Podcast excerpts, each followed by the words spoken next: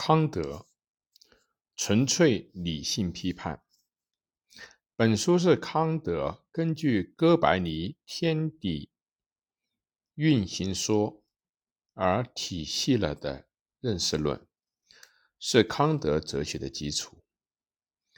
本书是德国观念论及现代哲学的基础。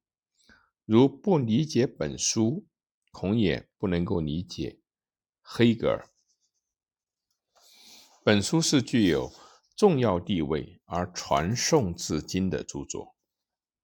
题解：康德的纯粹理性批判于1781年问世，1787年修订再版。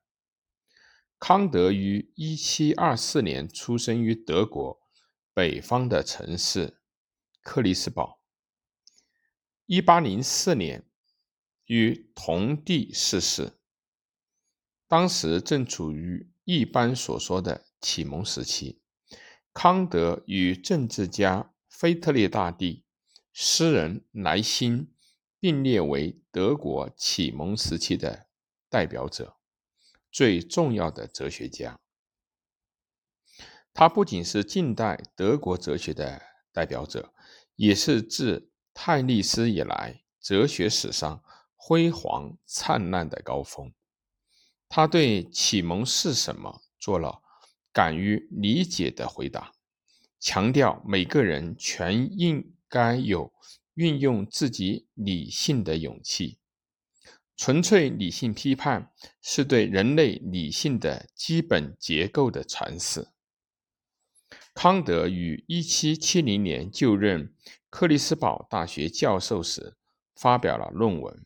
感觉世界和理智世界的形式和原理，这是他走向批判哲学的开始。一七七二年二月二十一日，他在给学生的书信中提到，他正在计划写作以感性和理性的界限为题的著作。这虽涉及理论和实践两个范畴。但中心的课题是寻求打开形而上学的全部秘密的钥匙。这是基于当时还一直没有搞清楚的问题。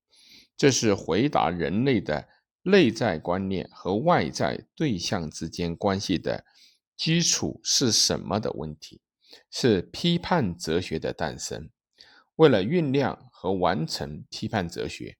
经过十年的沉思，纯粹理性批判于1781年问世，并于1787年出版了修订本。康德提名批判的著作共有三部，《纯粹的理性批判》是其中第一批判，第二批判是以确立道德基础为目的的实践理性批判。第三批判是确立美学及目的论基础的判断力批判。第一批判中已在一定的程度上包括了第二、第三判批判的理论及原则，所以作为第一批判的纯粹理性批判，占有哲学总论的位置，是一部超过八百页的大部头著作。人类的认识是通过对对象的感性的直观，并将直观的东西进行逻辑思维而成立的。直观的形式是时间和空间，思维的形式是范畴。纯粹理性批判从原理上给予这两个形式以综合性的基础，由此规定诸如因果律之类的认识原则。更进一步考察了适用于超越这种原则的现象时所产生的假象的逻辑。这个考察的中心，如自由和必然那样，是正题和反题对立结完的二律背反论。继康德之后的费希特、谢林以及黑格尔的哲学中，对康德都有自己的独立的理解，在现代哲学中也不乏与康德哲学不同的对立意见。在现代的研究者中，德国的海姆塞特、英美学派的佩顿等是康德哲学的代表人物。概要：康德哲学的概概观。康德哲学是西方哲学史上的巅峰之一，正如在他的墓碑上所刻。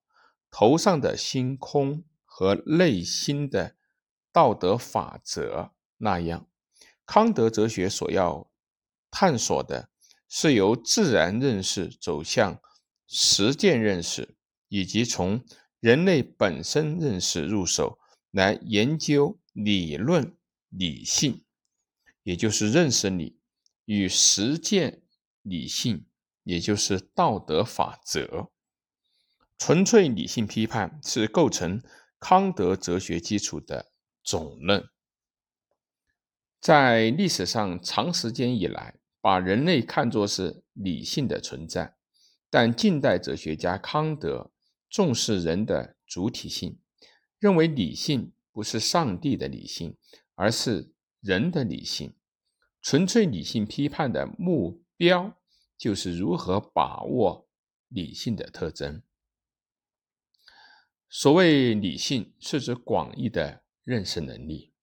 当人在认识之际，通过直观接受认识对象的内容，从这一点上来说，是受容的，是被动的。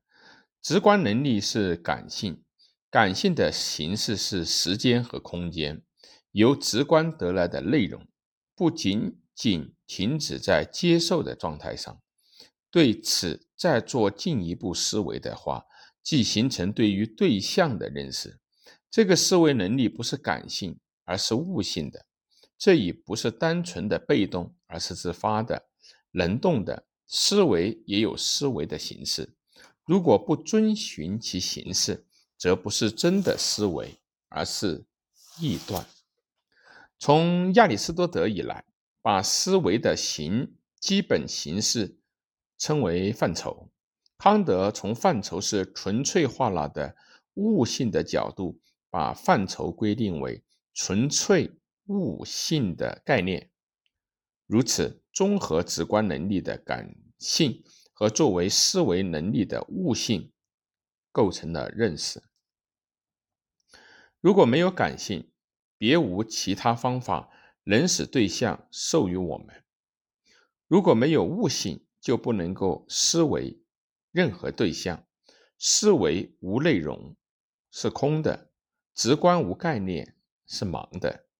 悟性对一切不能直观，感官则毫无思维。只有它们合而为一，才能够产生知识。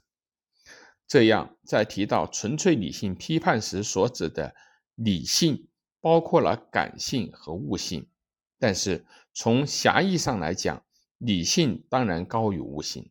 从逻辑上来讲，悟性是判断的能力，理性是由判断的相互联系构成的推理的能力，与悟性是根据范畴而产生的认识能力不同。理性是综合悟性的。个别认识而加以系统化的能力，然后通过理性来发展推论，以达到认识终极的无条件的东西。在纯粹理性的批判中，把这个终极的无条件的东西定义为理念，把理念作为整理经验、统治认识的原理。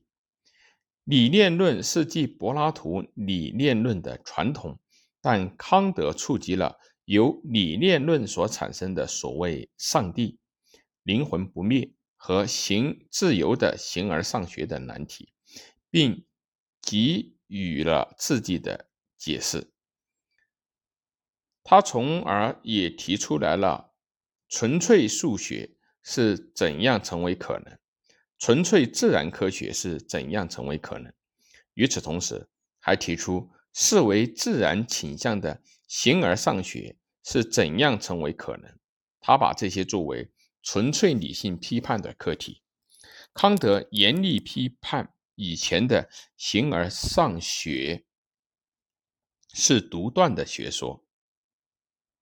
虽然他把过去将形而上学规定为一种学说的方法称为独断的，但是他对作为人类理性要素的形而上学有着极深的仰慕，所以要阐明它的来源。